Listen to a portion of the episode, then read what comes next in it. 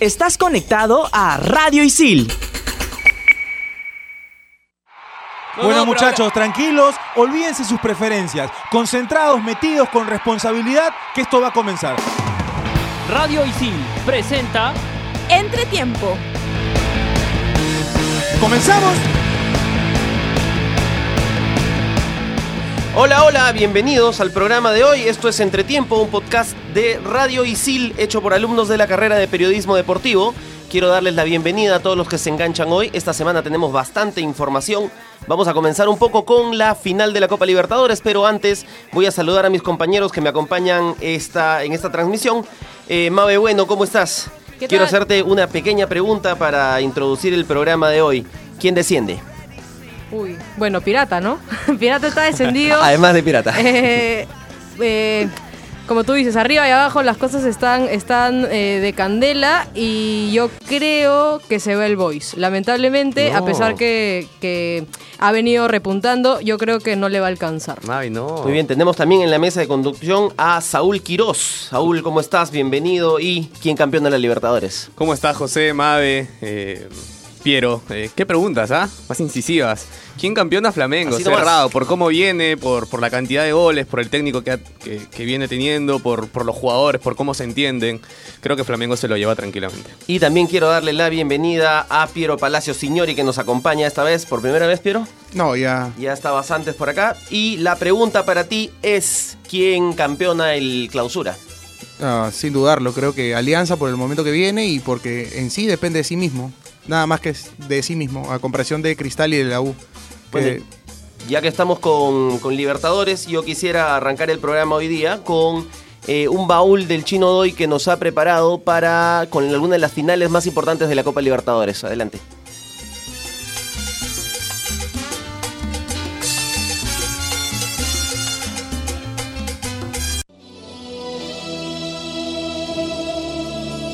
El Estadio Monumental será la sede de la final de la Copa Libertadores 2019, este 23 de noviembre.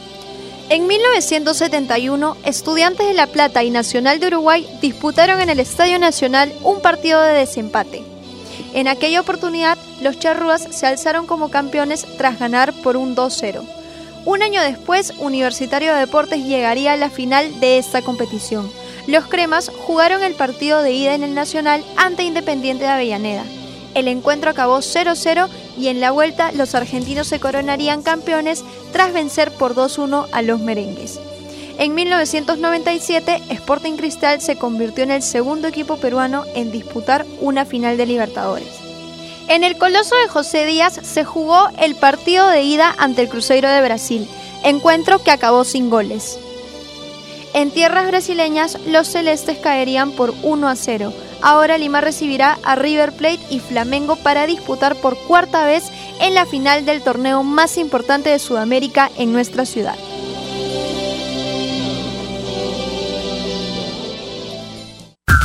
Estás conectado a Radio Isil. Radio Isil.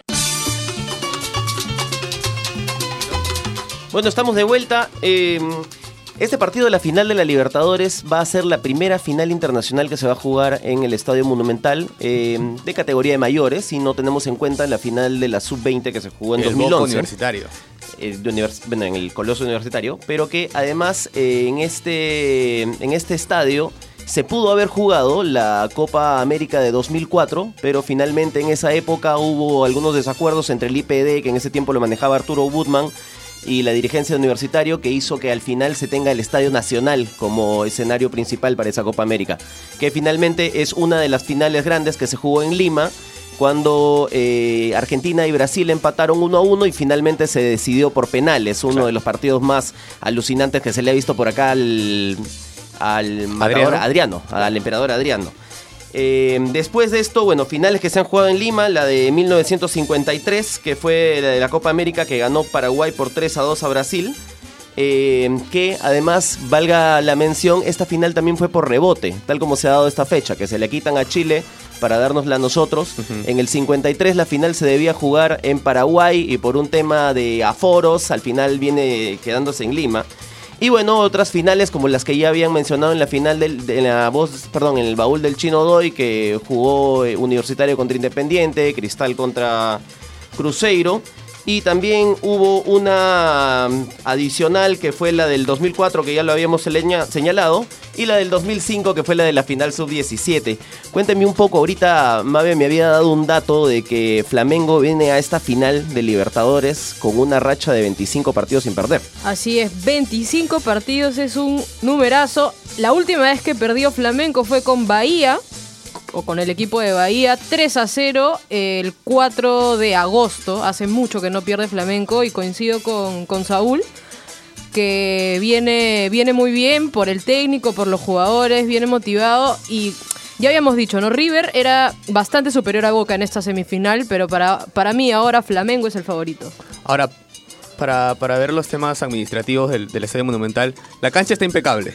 Por, esa, por ese lado no va a haber quejas. El ras del campo eh, del Monumental ahora mismo es impecable. Eh, fui hace unos días, estuve por ahí y, bueno, eh, nada, que reclamar en, esa, en esa instancia. Los vestuarios están mejorando, van a ser unos vestuarios al nivel europeo. Y bueno, la limpieza alrededor del estadio, del estadio monumental y, y en, las, en las bancas, en los asientos del norte, sur, occidente y oriente están totalmente limpiados. ¿no? Se contrató una empresa especializada y bueno, ya hay orden también en ese lado. Se va a vivir una fiesta completa. Ojo, Flamengo ha vendido las 12.500 entradas que pusieron a disposición para ellos. Yo supongo que va a ser el mismo caso de River. Todavía no se confirmó la noticia.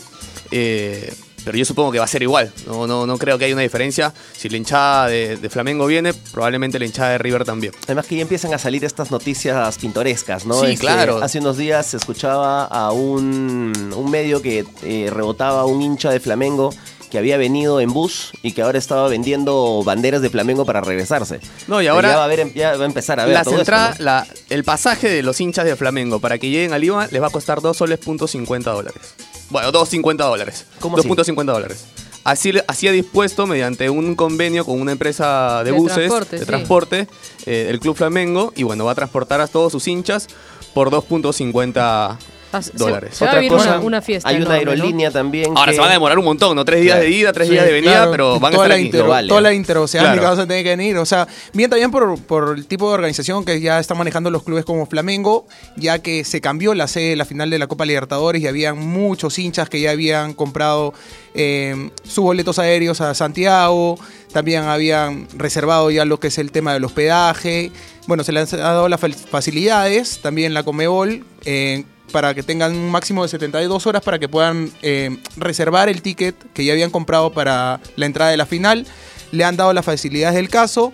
Han tenido 72 horas para reconfirmar. Esas eh, cierta cantidad de hinchas que no han eh, confirmado su entrada, reconfirmado la entrada, se van a poner a la venta también para los hinchas acá, eh, los hinchas locales. Ahora, José, en la expectativa del juego, de lo futbolístico, eh, va a ser un partido similar o parecido, digo, en nivel de juego al que se vivió en el Boca River de, Madrid. Eh, en lo que pueda, podamos ver en, la cancha del Monumental, digo, eh, está Gaby, está Quintero si llega porque sé que tiene una lesión pequeña, y, y hay un jugador de, de top grandísimos, eh, yo creo que va a ser un espectáculo total eh, para toda la hinchada peruana en caso vaya al, al estadio también va a ser increíble. Pues, Tengo ¿no? entendido que de las entradas que se han puesto a la venta para River y para Flamengo, que son las populares, ya estarían vendidas en su totalidad. Y un gran porcentaje de estas son para hinchas peruanos también, que las han comprado ahora. claro. Entonces Sí. va, va- va- va a ser un, un- un lleno, es muy probable. Yo escuché unas cifras que reportaban que alrededor de 30.000 hinchas van a venir. Pero es un estadio que, como bien sabemos, es para 80.000, 80.000 ¿no? Además de los extranjeros que viven acá, que debe ser un número bastante nutrido, sobre todo de argentinos que viven acá. Entonces, definitivamente lo que se va a ver en el Monumental va a ser una fiesta. Sí, hablando ya de- del tema de la capacidad del estadio, eh, la Comebol estaba hablando con, lo- la- con los palquistas, porque los palcos del Monumental tienen una sociedad. La Comebol está hablando con eh, la sociedad de palquistas para ver si es que se llega a un acuerdo para que, porque la Comebol quería todo el estadio en general. O sea, los palcos no pertenecen en sí al, al Monumental, o sea, pertenece a una sociedad anónima de palquistas. Están negociando, no sé todavía muy bien en qué habrá terminado eso, porque querían alquilar todo el estadio en general para también poner a la venta lo que eran los palcos, ¿no? Así es, y hablando del Estadio Monumental de la U, ahí se va a jugar la última fecha eh, donde eh, la U recibe a Real Garcilaso, ¿verdad? Correcto. ¿Qué piensan que puede pasar en esta última fecha? Ya se define quién va a ser el campeón del clausura, se definen los puestos para torneos internacionales y se define la baja. Está, con- está confirmado, perdón, el partido de Universitario Garcilaso en el Monumental. Eh, no, lo, no lo sé, no, no está aún 100%. Es el pero- 24. Sí, porque incluso se ha estado diciendo que se puede se puede posponer la fecha una semana, ¿no? Ya han habido voces que se han estado quejando al respecto. Por ahí estaba escuchando que creo que se va a jugar el lugar Silazo, pero en el Miguel Grau del Callao. Es lo que tenía entendido hasta el momento. Eh, bueno, confirmamos esa noticia seguramente, pero lo que yo, a, a lo que yo sí me quería detener es casi todos los equipos juegan por algo, Por algo, en, en esta, sí. en esta fecha y eso es lo que hace bonita La última es- fecha del esta última fecha. ¿no? no hay equipos que por ahí puedan eh, pensar, bueno, ya no me juego nada, entonces eh, pongo, pongo al equipo suplente o por ahí algunas suspicacias que siempre, que siempre corren. Todos los equipos juegan por algo, sea por un cupo a la Sudamericana, por no descender, por campeonar, así que va a estar eh, muy bonita la fecha, ¿no? Incluso en la reserva hay cosas interesantes. ¿no? Sí, claro. Sí. Si Huancayo alcanza el segundo lugar, puede sumarle un punto, Un a, punto a su equipo. Ahora, por ahí, me parece que UTC, por ejemplo, el fin de semana frente a Universitario no se jugaba mucho. Eh, incluso ya no tenía acceso a la, a la Libertadores Pero o la UTC, Sudamericana. por ejemplo, pero con este jugadores- empate ya salió de zona de descenso totalmente. Ah, sí, pero es- la- el descenso me parece que está en esos cuatro equipos, ¿no? Comercio, Municipal, San Martín y, y Sport Boys. Eh, ya estaba salvado UTC, pero hay jugadores en el campo que se están jugando. Que los contraten el su- próximo su año. mejor contrato el próximo Sí, año. ¿no? totalmente. El caso de Yandesa, que en la semana habló que lo quería universitario, que después del partido dijo que se había equivocado, porque sí es un error hablar Antes de. de, de los posibles contratos que tenga el próximo año antes de irte del, del equipo, por respeto, pues, Sobre ¿no? todo que si el- el- él no se hubiera jugado el partido que se jugó Y se jugó ayer, un partidazo. ese error que hizo en el gol de la U, Sí, eh, saltado de todas maneras. hubiera ¿no? a- No, pero abierto sí, yo- yo- es un error eh, puntual, pero a mí, me, a mí me da la sensación que se jugó un partidazo, dio todo de sí. Sí, claro. Eh, siento que es uno de los mejores Ya del que estamos UTC hablando de abajo, voy a comentarles un poquito cómo va la tabla. Pirata ya está fuera totalmente con 19 puntos.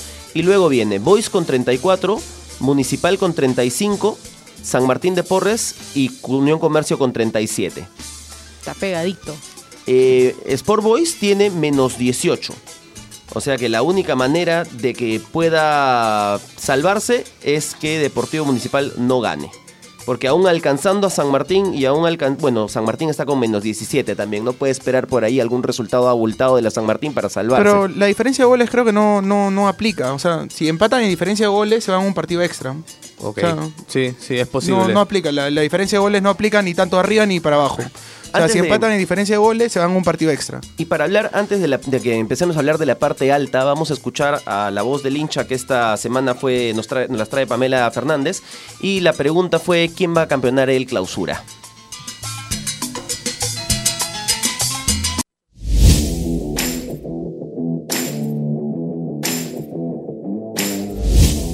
La voz del hincha.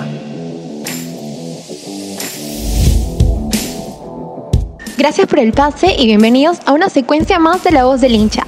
La pregunta de la semana es la siguiente. ¿Quién será el campeón del torneo clausura y por qué? Vamos a conocer las diferentes opiniones de los estudiantes en ISIL. Todo esto y mucho más aquí en La Voz del Hincha.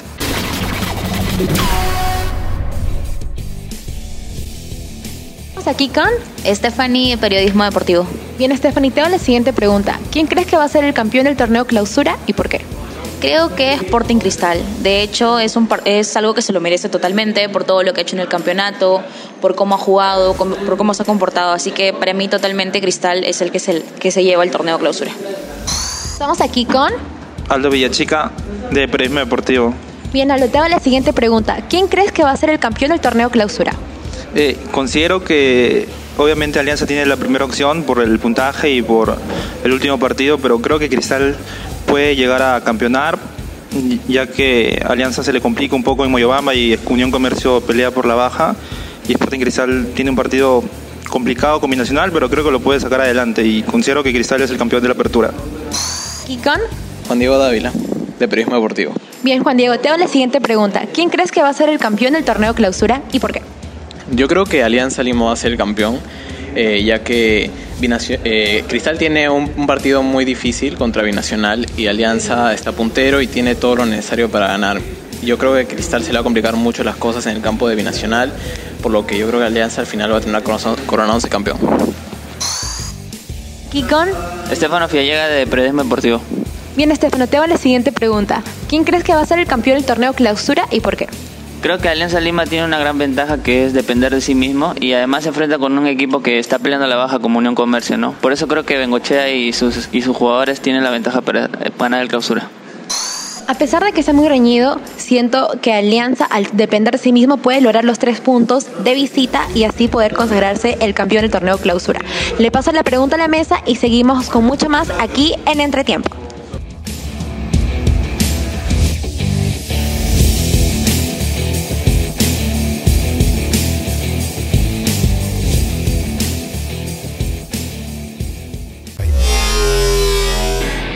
En Radio Isil también puedes escuchar Fusión Alterna.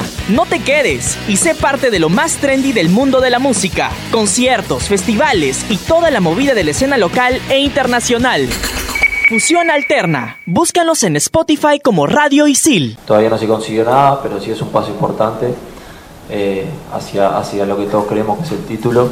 Y, bueno, eh, se me juntaron muchas emociones y Para comenzar a hablar de la parte de arriba de la Liga 1 del campeonato clausura, primero vamos a darle pase a unas declaraciones que hizo Federico Rodríguez ayer al final del partido que dejó a Alianza Lima como puntero de este torneo clausura.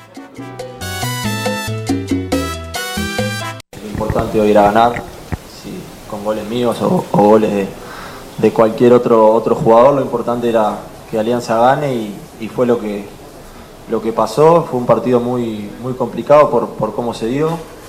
Eh, que bueno, eh, no, ellos nos empatan y son la verdad un equipo que juega muy bien. Eh, nos tuvieron la pelota en gran parte del partido, pero bueno, creo que no, no nos llegaron con, con, mucha claridad, pero sí tenían buen toque en la mitad de la cancha y eso hizo que, nosotros no, no, tuviéramos mucho, tuviéramos que, que correr más para recuperarla. Bueno, el partido se complicó porque, porque fútbol, y, nadie gana de antemano. Eh, si bien tenemos un cuadro grande y, y, estamos primeros en el campeonato, jugando de local con 30.000 personas, eh, no era seguro que en el primer tiempo y teníamos que estar ganando 3 a 0. Creo que los partidos se van dando. Obviamente, cuando uno saca la ventaja, piensa que, que el partido se va a hacer cuesta arriba, que, que va a ser más fácil, que va a tener más espacio, pero no siempre es así. El gol fue también de pelota quieta y, es lo que nos, viene pasando. Eh, no nos viene convirtiendo muchos goles en pelota en movimiento y eso habla muy bien de, de, de, bueno, el trabajo defensivo que hacemos, pero sí hay que corregir en, en pelota quieta. Eh, pero la verdad que me quedo con, con el envión anímico que tiene el equipo para no bajar los brazos, no perder la paciencia, porque seguimos jugando de igual manera sabiendo que que se nos iban los minutos y con todo el apoyo de la gente que no podíamos defraudar y el equipo mantuvo, mantuvo la idea y hasta que, hasta que llegó el gol y por suerte después pudimos mantener la, la diferencia y bueno, hacer el tercero para liquidar. La alegría la emoción de, de, haber ganado hoy, si bien todavía no se consiguió nada, pero sí es un paso importante eh, hacia, hacia lo que todos creemos que es el título y, y bueno, eh, se me juntaron muchas emociones y y me pasó eso, pero, pero con la tranquilidad, ya te digo, no se ganó nada, el lunes hay que empezar a entrenar de nuevo, sabiendo sí que dependemos de nosotros y que hay que salir a buscar la victoria de visitante para, para obtener el, campeonato, que es, lo que, que, es lo que queremos, y bueno, a todas las canchas que vamos a jugar hay más gente nuestra que del equipo rival y, y eso es muy lindo, ¿verdad? Sentir el apoyo de la gente en los entrenamientos, a la salida de de los aeropuertos, en, en, en los estadios, eh, a uno lo hace sentir muy bien y, y bueno, eh, hacen ver la idea de que estamos en un cuadro grande y esperemos devolverle a, a toda esa gente y a, y a, la institución, que es la que nos da la oportunidad de, de poder trabajar acá, eh, devolverle la confianza de alguna manera eh, con el título que es lo que todos estamos buscando. Radio Isil. Estás conectado a Radio Isil que se me interpone. Aprende. Calculando aquel que viene con malas intenciones. Y depende de su actitud. Él sabrá por mis acciones. Oye, que traiciones. A ver, Universitario está tercero con 30, Sporting Cristal está segundo con 31 y Alianza Lima está primero con 32. No hay forma de que haya un triple empate. ¿Qué creen que les espera a los tres de la punta en esta fecha que viene? Lo que decía Piero, ¿no? Alianza tiene toda, todo para ganar fuera de, de- cómo está la tabla. Además viene bien. Eh, si bien particularmente a mí no me gusta cómo juega Alianza, pero está siendo muy efectivo. Ganó los partidos que tenía que ganar. Hoy está con 32 puntos y seguramente va a ser el campeón del clausura. Hay ¿no? algo, hay algo que tiene y que, y que ha dicho bien clarito más, ¿no? Es la efectividad. Alianza fue, un par- Alianza fue un equipo partido hasta que encontró el gol de rebote o el autogol eh, para el 2 a 1. Era un equipo partido, era que- un equipo que no tenía ideas. ideas. Es más, Sport Huancayo llegaba con mayor facilidad al, al arco de, de Butrón que, que el equipo de Alianza Lima al otro arco. Eh, luego consiguió el gol, luego se hizo la fiesta en Matute, estadio lleno, el, el- el hincha animó, hasta cierto gol se escuchó por ahí, pero hasta los 70 y pico era un, equi- un equipo eh, partido. ¿ah? Eh, y lo otro bueno de Bengochea son los cambios. Eh, entró Felipe Rodríguez. Alianza del partido contra Huancayo necesitaba a alguien que se entre bien. Porque parecía con Rosell que, que centrar era, lo- era el trabajo más difícil del mundo. Entró Federico Rodríguez. Eh, perdón, entró Felipe Rodríguez. Dos centros, tres centros y, y le arregló el partido a, a Alianza que juega, que juega eso, ¿no? Que juega a los centros, al cabezazo de Balboa, a la pelea de Federico Rodríguez, a, a- a la llegada por ahí de un disparo de, en el rebote de Rinaldo Cruzado de Cachito Ramírez. Que no es Pero inválido, ¿no? No, No, no, no, no, es una Claro, forma de por jugar. supuesto, Pero o sea- por- o sea, si es una forma de jugar, pongo a los jugadores indicados. Ese día necesitabas a Rodríguez, necesitabas a Quevedo por fuera y no los ponías. O sea, si Quevedo estaba. Porque Quevedo entró a jugar y podía lesionarse también. Pero la pregunta era para Quevedo era, Quevedo, ¿estás listo para jugar? Y dependía del jugador si, si quería jugar o no. Era un partido en instancias importantes para Alianza Lima y no podía perderlo. Estaba a punto, ojo. Bueno, es, es lo, a lo que apuntaba también Alianza, ¿no? O sea, Alianza, desde el año pasado que no salía campeón hace muchísimos años, trajeron a. Bueno, vino este Bengochea. El estilo de juego no acompaña con lo que es el estilo de juego habitual en Alianza Lima. No recuerdo eh, a un Alianza jugando bien desde la época de Peluso por ahí, puede ser, o Costa, cuando estaba Costa acá en la última buena Copa Libertadores que hicieron este, clubes peruanos, eh, ganando afuera, tanto en Bolivia como en Argentina. No recuerdo un Alianza jugando muy bien desde la época de Costas. Y bueno, Alianza apuntó a eso, ¿no? A, a salir campeón y por ende el salir campeón implica ganar como sea también. Que es válido, ¿no? Hay una pequeña posibilidad todavía de que eh, Alianza Lima pueda jugar directamente la final. Con la reserva. Con, la el, reserva. Con el Si punto de la ocurre reserva. El punto de la reserva. O sea, si empata o pierde Huancayo, la próxima fecha que juega contra Sport Boys. eh, Sport Boys. O, y además que Alianza tiene que ganarle a Comercio en reserva. Si esto ocurre, ustedes están en el plan de Cristal, ¿qué prefieren? eh, ¿Con quién prefieren jugar la semifinal? Porque Cristal, ah, si no campeona el apertura, tendría que necesariamente jugar una semifinal.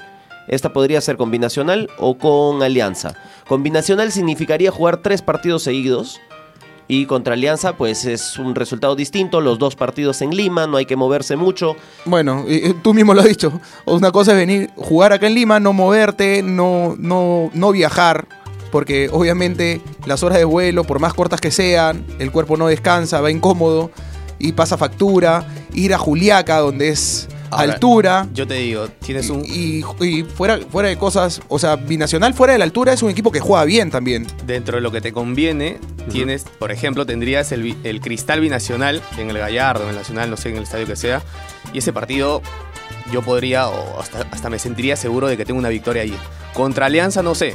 No tienes ningún resultado definido, no tienes ningún resultado en la cabeza que tú dirías, bueno, acá en Lima lo gano tranquilamente. Contra Binacional me parece que ese partido lo puede ganar. Acá Lima, en, en claro, Gallardo, sí, pero en Juliaca. Ah, ahí- ¿Tú a ahí quién otra cosa, preferirías pues, una semifinal?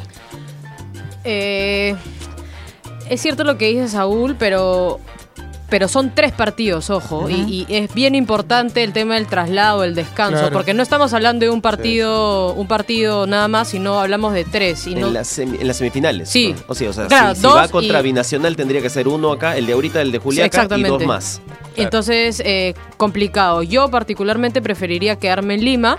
A pesar que, que el partido con Alianza es durísimo, Cristal ya sabía ganarle a Alianza y, y creo que lo, lo podría plantear bien, ¿no? Muy bien, vamos ahora con Dame esos cinco, esta secuencia que esta semana nos tiene el gran Balán González.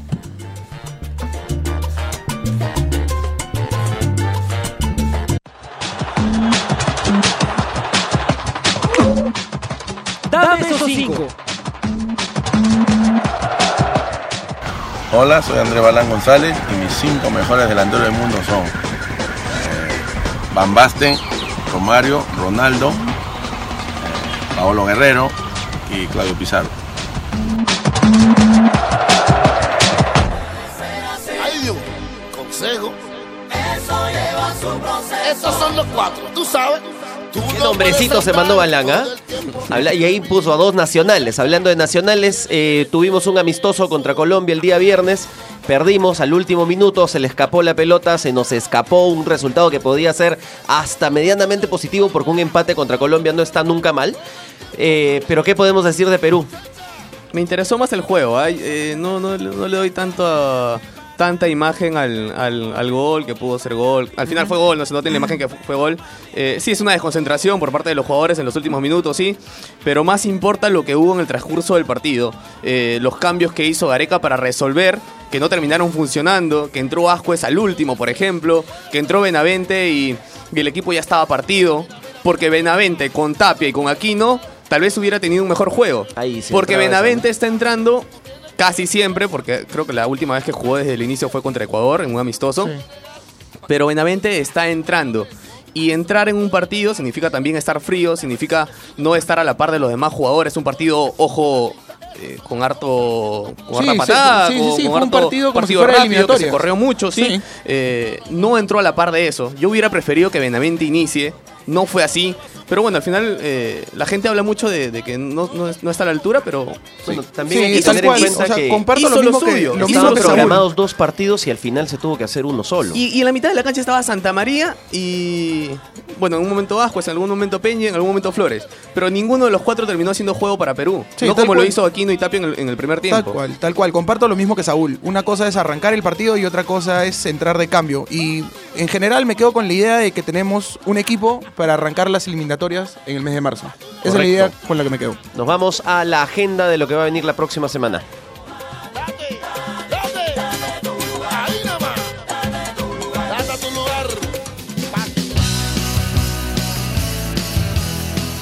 Por la decimoséptima y última fecha del torneo clausura, se disputarán ocho partidos en simultáneo el domingo 24 de noviembre. El partido restante se jugará el mismo día a las 11 de la mañana. El campeón se definirá en los partidos de Universitario contra Real Garcilaso, Unión Comercio contra Alianza Lima y Binacional contra Sporting Cristal. Estos partidos se jugarán a las 3 de la tarde. Estás conectado a Radio Isil.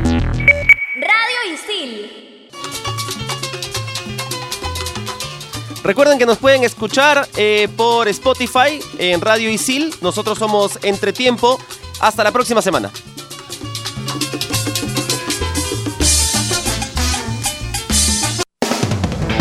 Radio Isil presentó Entretiempo. Radio Isil. Estás conectado a Radio Isil.